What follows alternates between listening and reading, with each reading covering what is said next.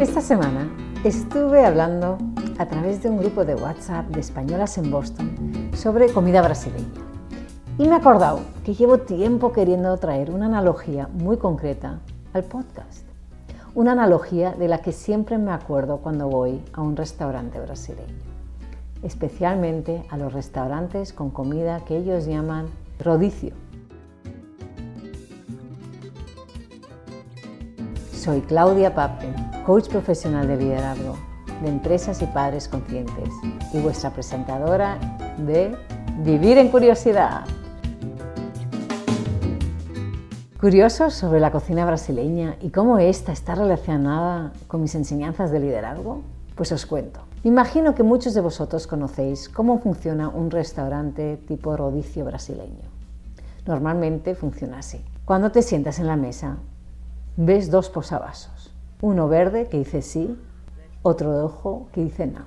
A veces tienes el mismo, que tiene una cara de color verde que dice sí, y si le das la vuelta tienes el no con el color rojo. Cuando vas por primera vez, no entiendes muy bien el por qué están ahí, estos posavasos, pero rápidamente se acerca un camarero y te lo explica. A la vez tienes una barra de buffet libre de la cual puedes escoger lo que quieras tanto como aperitivo o como primer plato o como acompañante de la carne que viene más tarde.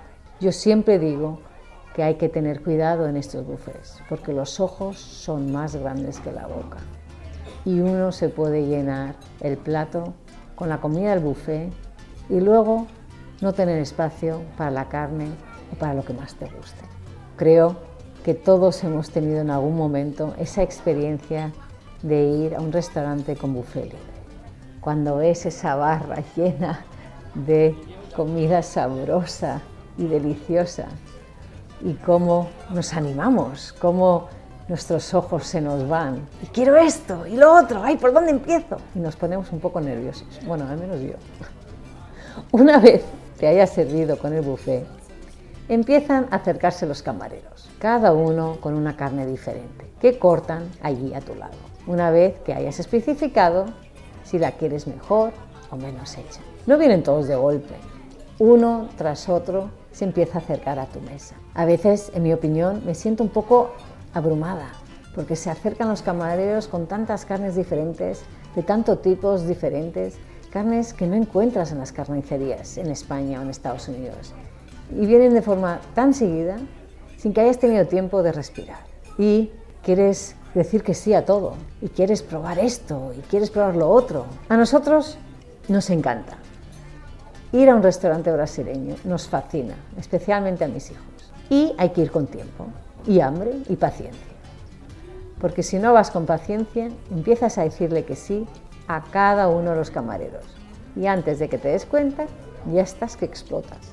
Y solo llevas sentado 10 minutos. Y seguramente a la primera y segunda vez que vas, eso es lo que te ocurre pero con el tiempo todos aprendemos. En casa tenemos una regla que es ser muy conscientes de lo que uno quiere comer y no coger nada al buffet si lo que quieres de verdad es carne y pan de queso o coger lo mínimo. ¿Qué es de verdad que te apetece? Saber qué piezas de carnes son tus favoritas y focalizar en decirle que sí a los camareros que te traen tu carne favorita y decirle que no o no a los que traen las cosas que no. Pensad muy bien lo que queréis. Esa es la frase que les digo a mis hijos cada vez que vamos. Lo mejor al sentarse es el pound de queso. Es espectacular. Es un must have. Hay que tenerlo. Hay que comerlo. Hay que probarlo.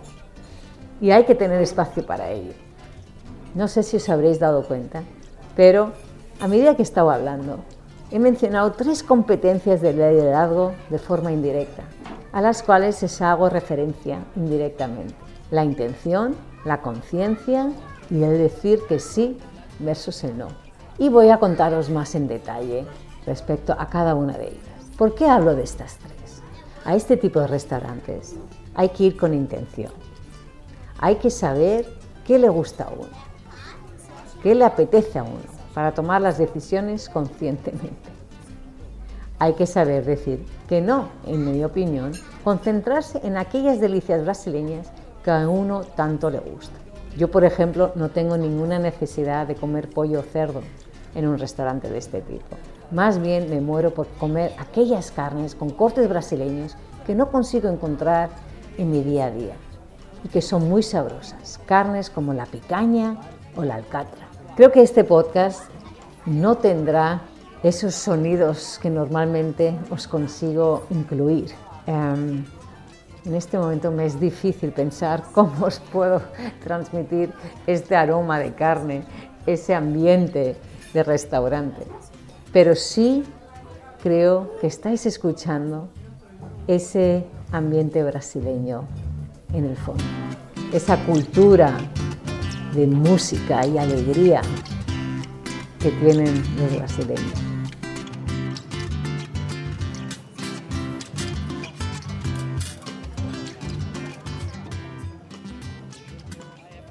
Me he dado cuenta que me había embalado un poco. Empecé a hablar sin muchos espacios de silencio en medio y de repente digo, oh, ¿dónde voy a meter la música brasileña? Claudia, slow down, relájate, ves más despacio, más tranquila.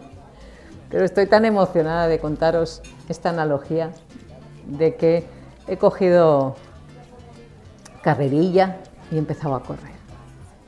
Bueno, aquellos posavasos que os comenté, ¿qué significa? Cada uno de los comensales en la mesa tiene un posavasos. Eh, hagamos el ejemplo de que solo tenemos uno. Aquel que tiene un lado verde y si lo giras, el lado rojo. Cuando tienes el posavasos con el sí y el color verde hacia arriba, significa que quieres más carne. Y el camarero vendrá a la mesa a ofrecerte más. En el momento que tú decides que no quieres comer más, giras el posavasos al color rojo, al now, y sí saben que te dejan en paz. El camarero entiende tu no y solo se dirige a aquellos comensales que quieren seguir. Tú regulas el que no te hago bien. Tú regulas y decides el paso que quieres comer. Tú regulas tu ritmo de comida. Tú regulas los alimentos que escoges. Te preguntarás por qué habré decidido hablar de esto hoy. Siempre que soy, siempre que digamos voy a un restaurante brasileño de este tipo, me llama mucho la atención esta forma de comunicar. Me he llevado a casa muchas veces esos posavasos pensando, ay, voy a crear algo con ello. Y al final, em, sí, los tengo por ahí, me, me recuerdan a que quiero hacer eh, o escribir sobre ellos o hacer, en este caso, el podcast. Y que ellos son los que me han inspirado a este episodio tan concreto. Pensando en el tema liderazgo, veo una similitud importante a comentar, especialmente para reflejar más en detalle la intención, la conciencia y el sí versus el no. Opino que muchas veces vivimos en autopiloto.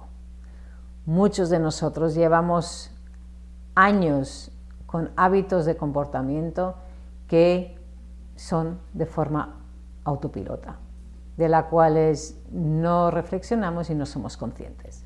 Entonces, em, basándonos en la idea de que muchas veces vamos a un restaurante con el autopiloto puesto y ese tipo nos deja, em, nos dejamos llevar por el momento, por la buena comida y normalmente comemos más de la cuenta, aún sabiendo de antemano el que eso no nos conviene.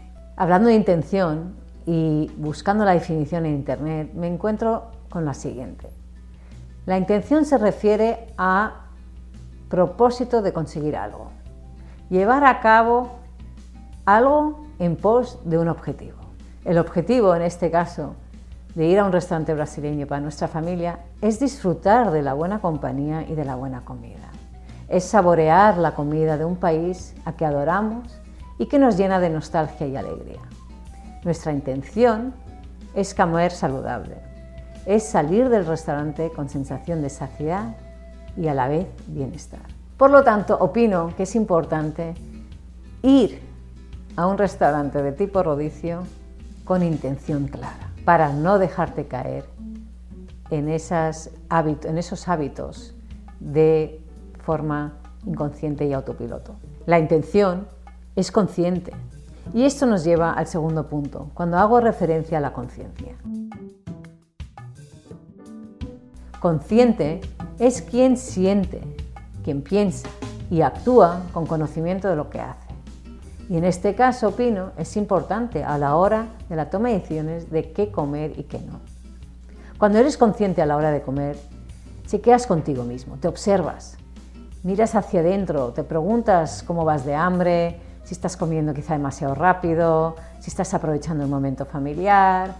Eres consciente de lo que pasa a tu alrededor y dentro de ti mismo.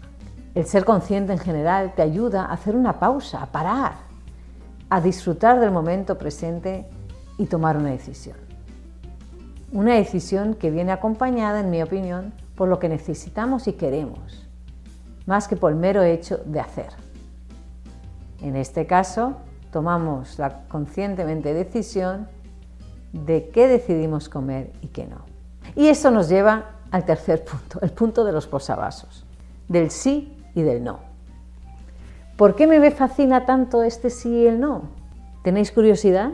Lo que me gusta tanto del sí y del no es que en la vida, opino, decimos que sí a muchas cosas. Constantemente decimos que sí. Una de las razones, creo yo, por las que decimos que sí es, por ejemplo, una palabra que en inglés la llamamos FOMO, the fear of missing out. En español significa el miedo a perderse algo. Como veis, el miedo es el que nos lleva en muchos momentos a decir que sí en vez de no. Muchos de nosotros, bueno, mejor dicho, hablando de mí misma, yo digo que sí por miedo a no querer perderme una oportunidad, por la posibilidad de hacer algo diferente. Por ejemplo, estando en el, en el restaurante brasileño, el miedo a que hoy, bueno, el miedo tiene muchas definiciones, definiciones pero es un poco ese, ese, ese miedo a que, ay, ¿y si no pruebo esto? ¿Me voy a perder algo? Ay, ¿y si no tomo, y no, y si no digo que sí a esto? Hmm, ¿Qué pasará entonces? Ay, y mira si, de forma, hablando de forma general, hay esta nueva formación, ¿por qué no me apunto? Ay, y mira el colegio acaban de lanzar una nueva asignatura, ¿por qué no la pruebas? Ay, y mira, ¿y por qué no? ¿Y por qué no?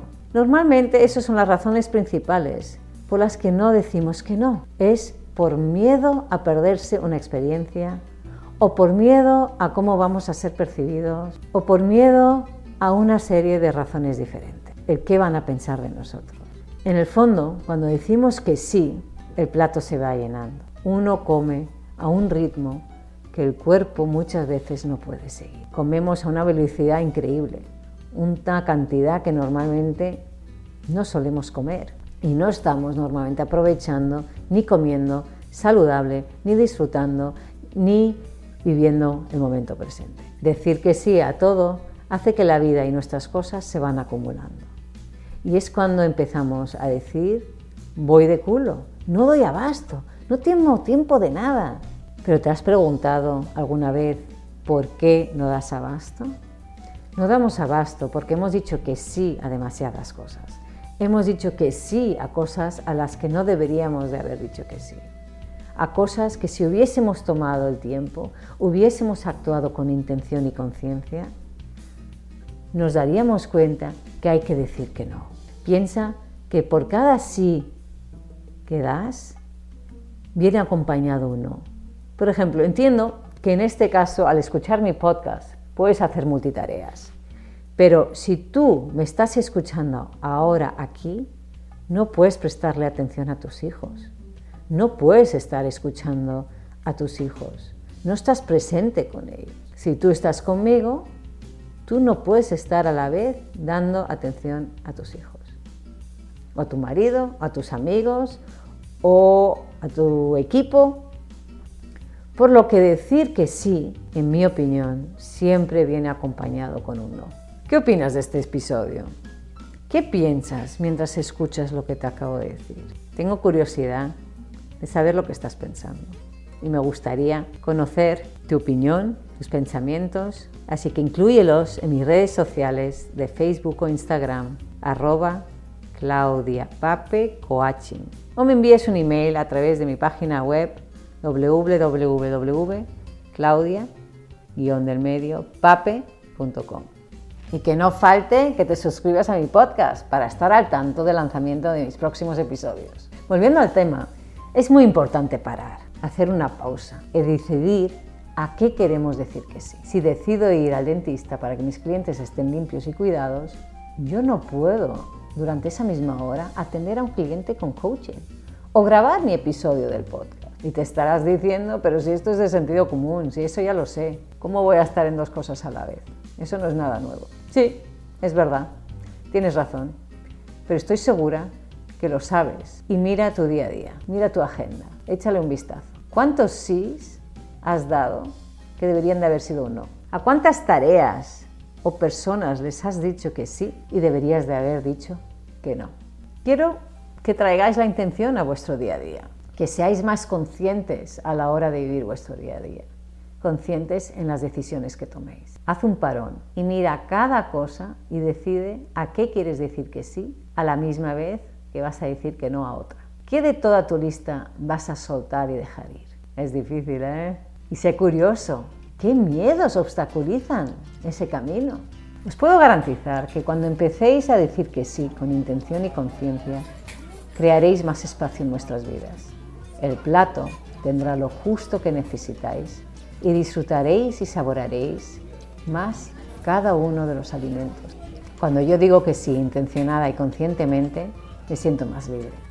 Me siento en control de mi propia vida. Me siento más plena. Cuando vivo con mayor intención, soy más consciente, me tomo el tiempo y el descanso para reflexionar y tomo mejores decisiones. Soy más yo. Soy Claudia Pape, coach profesional de liderazgo de empresas y padres conscientes y vuestra presentadora de Vivir en Curiosidad.